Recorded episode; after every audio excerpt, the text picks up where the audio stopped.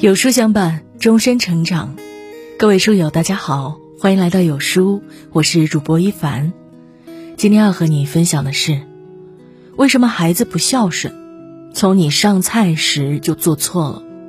一起来听。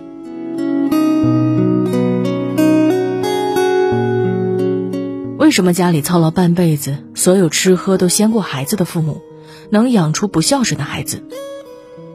你可能觉得是孩子天性如此，其实不然。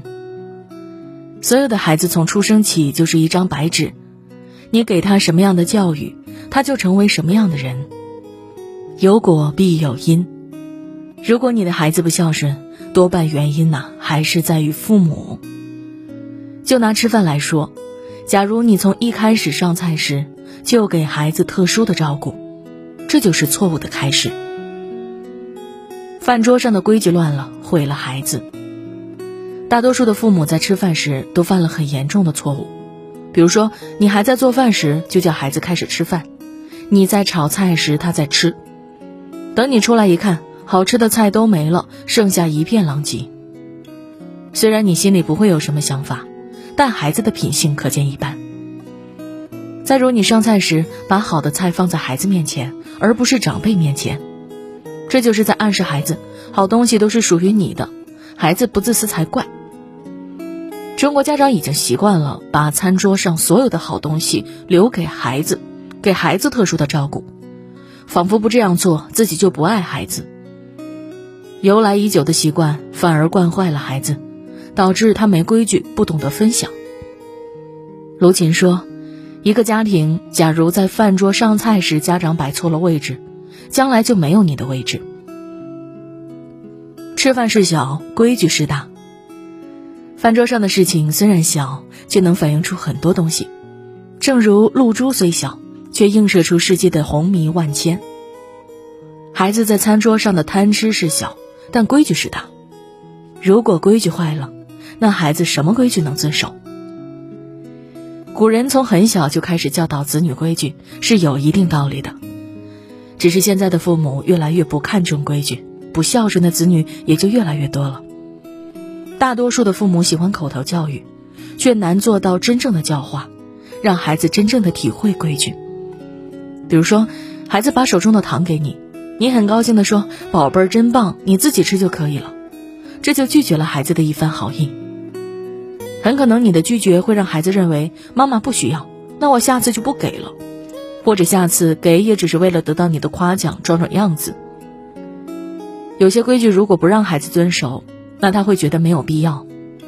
所以上菜时要把好菜放在长辈前面，长辈没动筷子前，孩子不能动筷子；全家人没齐时也不能动筷子。这件事情虽小，却让孩子知道，尊敬和孝顺长辈是必须要做的事。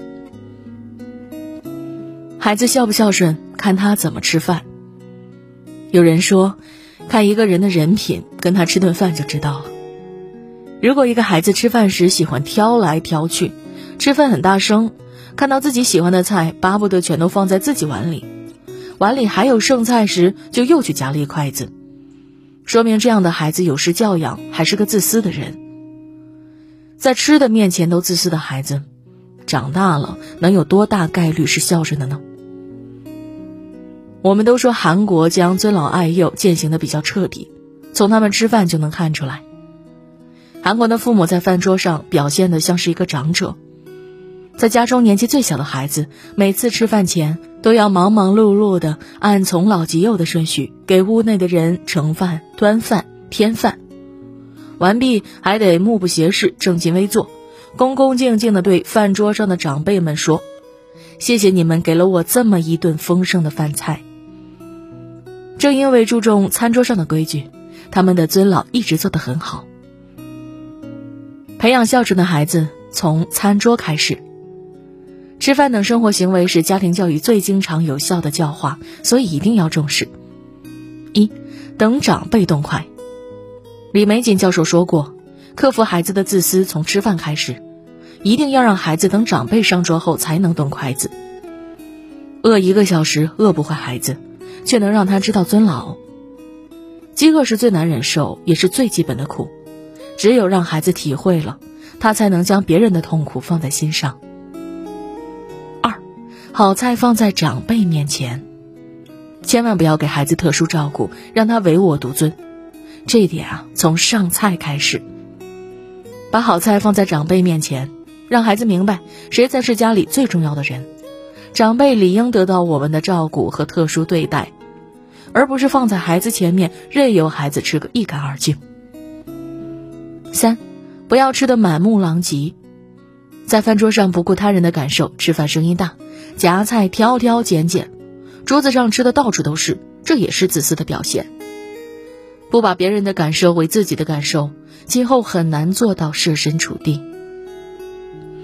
四，饭后帮忙收拾碗筷，不要把收拾碗筷的事全丢给自己，一定要让孩子参与进来，让他明白自己是家中的一份子，任何家务活自己都有义务做，尤其是收拾碗筷这种脏活，能忍受的孩子就能忍受其他的家务活。不孝顺的孩子一定是常年累积下来的，尤其是在吃饭这件小事上，给孩子更多的教化，才能养出孝顺的孩子。爱孩子不代表特殊化对待，而是普通对待，不给他错觉。如果你也认同这篇文章，请在文末点个再看。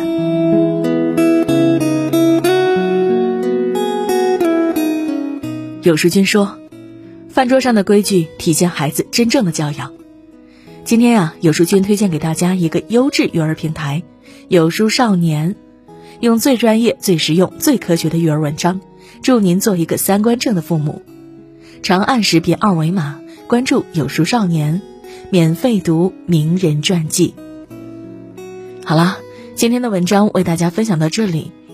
如果你喜欢这篇文章，要记得点亮右下角的再看标志。